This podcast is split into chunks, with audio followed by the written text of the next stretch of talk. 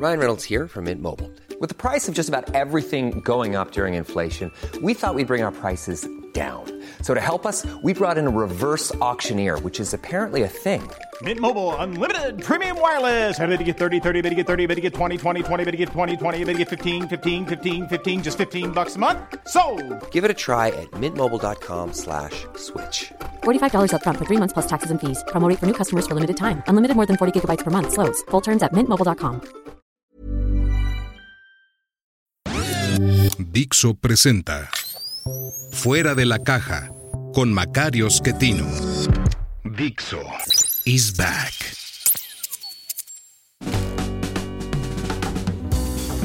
Bienvenidos. Esto es Fuera de la Caja. Yo soy Macario Esquetino y les agradezco mucho que me escuchen en esta revisión de lo ocurrido en la semana que terminó el domingo 26 de noviembre de 2023.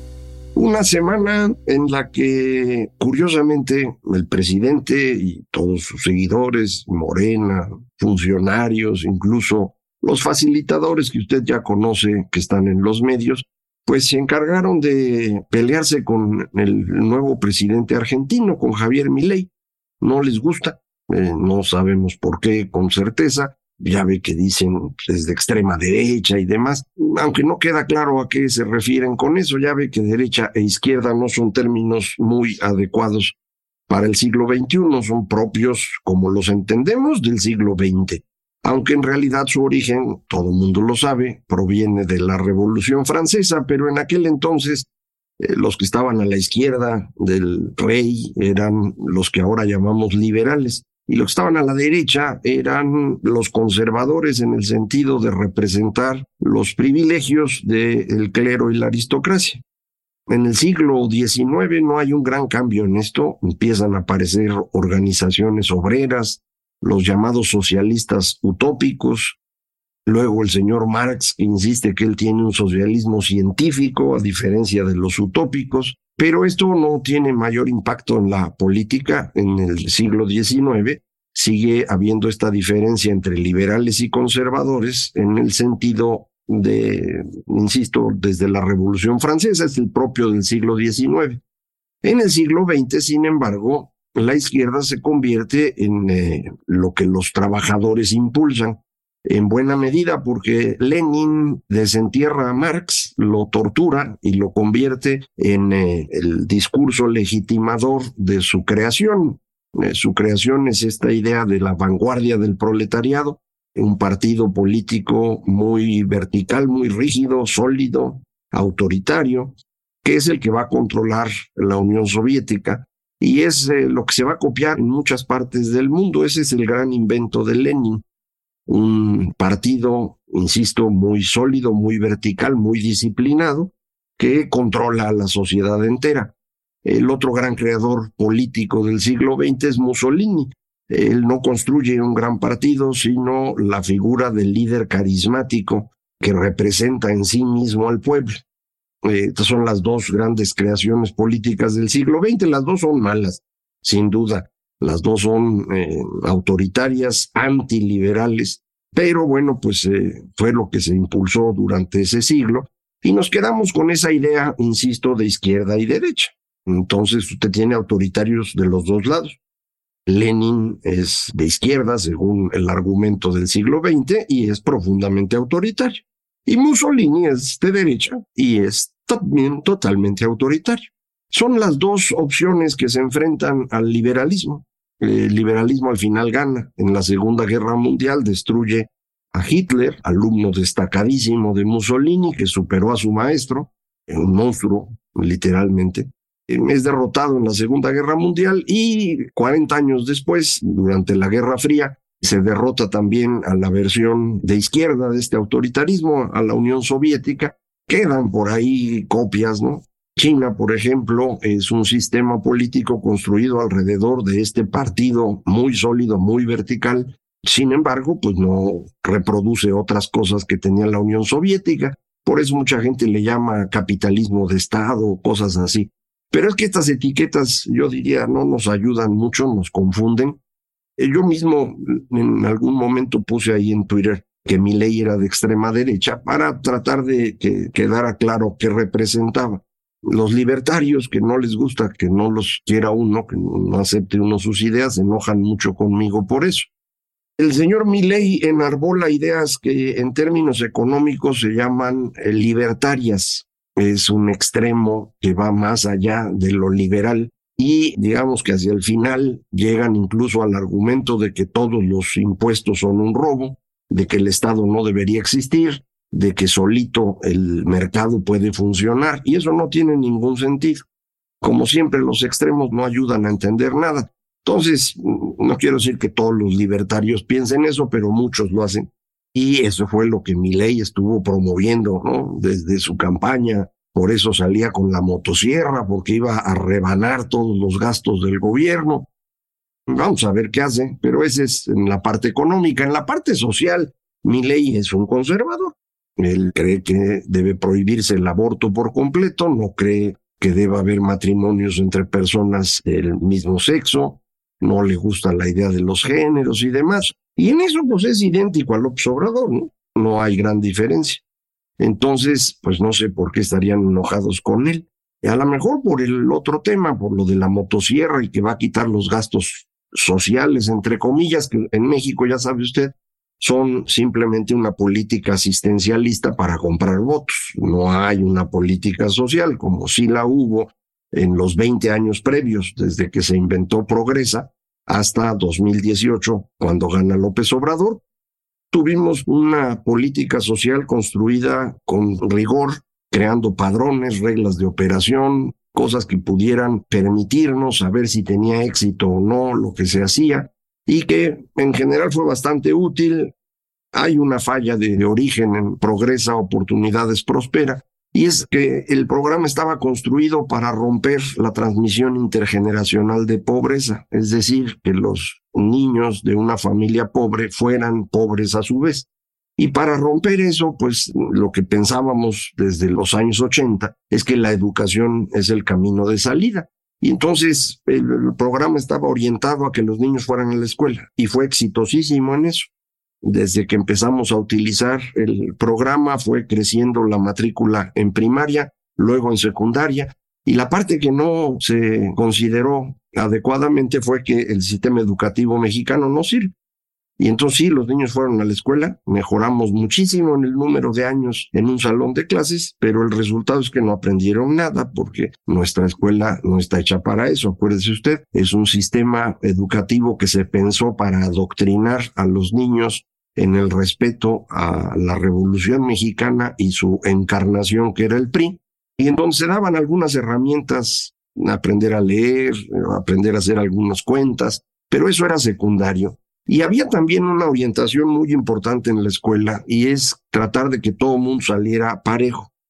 Tratar de igualar en la educación significa acabar con las personas más capaces, porque usted no va a lograr que los que no lo son de pronto pues, se iluminen, eso no pasa. Entonces lo que ocurrió con este sistema educativo fue jalar todo el mundo hacia abajo y quedamos en un promedio muy bajo que nos permite muy bien competir en el mundo, en manufacturas, en términos de ensamblaje. Ahí somos muy buenos. De México es exitosísimo y por eso pues eh, hemos crecido las exportaciones. Pero no podemos pasar al siguiente nivel. No lo logramos porque nuestra escuela destruye a las personas más capaces y por eso al término de la educación primaria o básica, a los 15 años cuando se hace el examen PISA, Solo tres de cada mil jóvenes mexicanos están en capacidad de convertirse en líderes académicos, de investigación, de medios, políticos, empresariales, lo que PISA llama jóvenes de excelencia, solo tres de cada mil. Brasil coloca en ese nivel 15 de cada mil. Japón y Corea colocan 200 de cada mil. Entonces, pues, ¿por qué no podemos movernos fuera de este nivel de ingreso medio que está México? Porque no tenemos a la gente calificada y no la tenemos porque la escuela no funciona. Y aun cuando hicimos el proceso para sacar a la gente de la pobreza llevándola a la escuela, la escuela no nos ayudó. Ahora estamos peor, ya sabe usted, acaba de salir un dato de cómo nuestros niños están peor hoy después de la pandemia, perdieron prácticamente dos años que además recuperarlo se hace muy difícil porque el niño va creciendo y va perdiendo capacidad de aprendizaje, nos pasa a todos los seres humanos. Entonces quedaron dañados con esto, nivel de conocimiento más bajo, dificultades para poder entender un texto. Y ahora tenemos la nueva escuela mexicana que va a destruir por completo a México si dejamos que continúe. No importa quién gane la elección en 2024, es importantísimo terminar con esta cosa de la nueva escuela mexicana y desaparecer esos libros de texto que están hechos para adoctrinar, pero no en la adoración a la revolución y al PRI, sino en eh, un masacote de creencias que han estado construyendo estas pedagogías del sur que no tienen ningún sentido y que sí pueden ser verdaderamente graves para este país. Eso sí nos encaminaría a ser Cuba, Venezuela o Nicaragua muy, muy rápido. Entonces yo espero que se acabe muy pronto. Pero bueno, platicaba yo esto porque decía yo, están enojados con mi ley y aparentemente su enojo tendría que ver con eh, la posición que tiene mi ley frente a la política social, que aquí, insisto, es esta visión paternalista de repartir dinero, de controlar a la gente y con ello pues dirigir el voto en la dirección que a ellos les conviene. Es la idea de López Obrador. Acuérdense, él no quiere irse, no quiere perder el poder. Ya golpeó incluso a su candidata para eso y ahí va a seguir hasta donde pueda. Las ocurrencias de la semana las platicamos también el lunes pasado. Ya se había anunciado lo de los trenes de pasajeros. Ahí sigue con sus trenecitos de pasajeros. Es para distraerlo a usted, para que no se acuerde de Acapulco, para que no esté viendo las campañas, eh, para que no haya manera de tener una discusión seria de algo. Para eso son estas eh, chascarrillos, estas ocurrencias, cosas que no tienen sentido. Hablando de campañas, ya arrancó la campaña de los esquiroles, Movimiento Ciudadano. Si no les gusta que les diga así, pues podrían actuar como políticos preocupados por México no lo son. Ya sabe usted, Samuel García es candidato porque tienen expedientes de él. Han estado apareciendo muchas referencias a cómo en 2021 ya se tenía información acerca de la familia tanto del señor Samuel como de su esposa Mariana Rodríguez, acerca de son familias de factureros, según dicen las investigaciones que quedaron pendientes, pero el expediente ahí está. Y con ese expediente es como lo obligaron a ser candidato de un partido, Movimiento Ciudadano, que Dante Delgado maneja a su antojo, porque también le sirve para hacer negocio o para evitar que le descubran negocios. No sé este tema con certeza, pero por ahí anda. ¿eh? Entonces, bueno, los esquiroles iniciaron su campaña, vamos a ver cómo les va. Ya sabe usted que la señora Mariana es buenísima para el tema de las redes, TikTok y demás, y seguramente muchos jóvenes se convencerán con eso. No sé si alcance a tener más impacto, ya lo veremos, pero usted no lo olvide, es un esquirol. El único objetivo de que esté en campaña es evitar que todo el voto de oposición se consolide alrededor de Xochitl Gálvez, porque el tope al que va a llegar Morena y aliados, es decir, Claudia Sheinbaum, ronda el 42%. Si nada más tuviera un adversario o una adversaria, como es el caso de Xochitl, ella se llevaría 58, es decir, le ganaría tranquilo. Si hay una tercera opción, entonces esa tercera opción se puede llevar 10, 15, 20 puntos y entonces con 42 ya gana. Y ese es el objetivo. Entonces, usted no se vaya a confundir, trate de hablar con sus eh, conocidos para que tampoco se confundan, de eso se trata. En materia económica salieron datos el viernes, esta semana van a salir más datos, Salieron datos el viernes del PIB, que salió otra vez tres y cachitos, ¿se acuerda usted? Ya lo platicamos muchas veces, son datos ficticios que provienen de la Secretaría de la Defensa Nacional, que es la que está construyendo el tren Maya, es la que le da la información a INEGI, INEGI no puede modificar esa información. Y entonces, pues aunque están seguros que lo están engañando, no pueden hacer nada. ¿Por qué sabemos que lo están engañando? Porque los datos no coinciden con la realidad. No coinciden los datos de actividad industrial y por lo tanto PIB y por lo tanto inversión con los datos que se tienen en la industria de la construcción de valor de la producción o de horas trabajadas. Entonces, esa discrepancia no tiene mucha defensa. Están inventando datos. Bueno, ahora con el PIB puedo estimar más o menos eh, de qué tamaño es el invento. 350 mil millones de pesos dicen que creció la construcción específicamente por el tren Maya. Eso es mucho dinero. Aun cuando se hubieran gastado 350 mil millones, eso no implicaría un valor agregado de 350 mil millones, es decir, un PIB de 350 mil. Eso es lo que están anotando. Eso no ocurrió. Entonces, hay que quitar un cacho de ahí. Yo insisto, no es que también sea una tragedia, es que en vez de tres y medio estamos en dos y medio. Digo, no es una gran diferencia.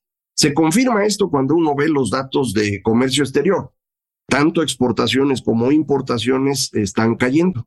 Exportaciones están creciendo cero, importaciones ya están en terreno negativo.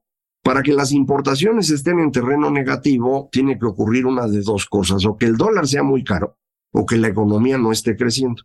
Como el dólar no está caro, entonces la economía debería estarse contrayendo o al menos eh, fija, pero me dicen que creció tres y medio. Entonces ya no cuadró, ¿no? Pues es que nos están cotorreando con ese dato. Salió también inversión extranjera eh, el tercer trimestre de 2023, de julio a septiembre de 2023, llegó la cantidad de inversión extranjera más pequeña desde que entramos al NAFTA, es decir, hace 30 años. Apenas puede usted encontrar algo similar durante la pandemia, pero pues estaba todo cerrado. Fuera de eso, en el tercer trimestre de 2020 tenemos una caída poquito mayor que la actual, pero es por la pandemia. Ahorita no hay ninguna razón. Sobre todo porque decían del nearshoring, ¿se acuerdan? Que iba a estar llegando toneladas de inversión, pues no llegaron en el segundo trimestre y en el tercero menos. ¿Dónde está esa inversión? El día de hoy, lunes, Enrique Quintana en su columna en el financiero dice, es que sí, en inversión extranjera no se ve, pero en la nacional sí. No, en la nacional, cuando ve usted el crecimiento de la inversión, viene del tema del tren Maya que acabo de comentar. No, simplemente no hay inversión, no, no está ocurriendo. Sí están saliendo empresas de China, sí se están moviendo a otras partes, pero no vienen para acá. Y eso es una oportunidad que estamos desperdiciando que es gravísima. Se están yendo incluso a Estados Unidos las empresas antes de venir a México porque aquí pues no está seguro que haya energía, la que hay es sucia, no hay infraestructura suficiente, el capital humano da para ensamblaje, como ya platicábamos, y no hay seguridad jurídica. Cualquier día el presidente dice, ah, no, ¿sabes qué? La cervecería que ya terminaron, pues no, no va a poder arrancar, porque yo digo, oye, ya están los permisos, no me salgan con que la ley es la ley, no se va a poder, háganle como quieran. Bueno, pues eso es, digo, no le sirve a ninguna empresa, ¿no? De manera que, que sí estamos teniendo ya complicaciones económicas innecesarias en un año en el que podríamos estar cosechando, eh, estamos quedándonos fuera del flujo y esto pues puede redundar en un mal 2024.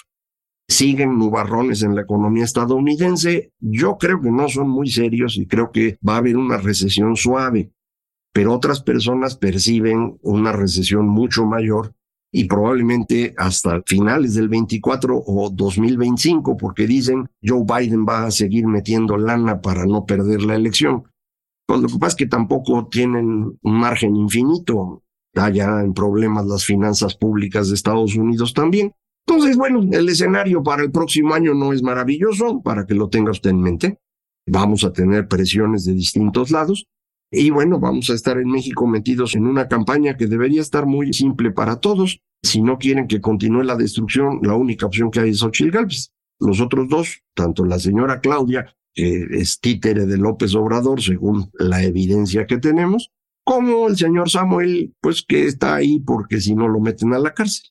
Entonces, pues eh, por ahí no veo nada. Es eh, o gana Xochitl o esto pues se va a complicar todavía más. De cualquier manera, aquí vamos a seguir platicando.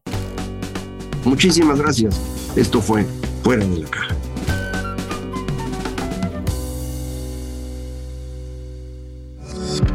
Dixo is back.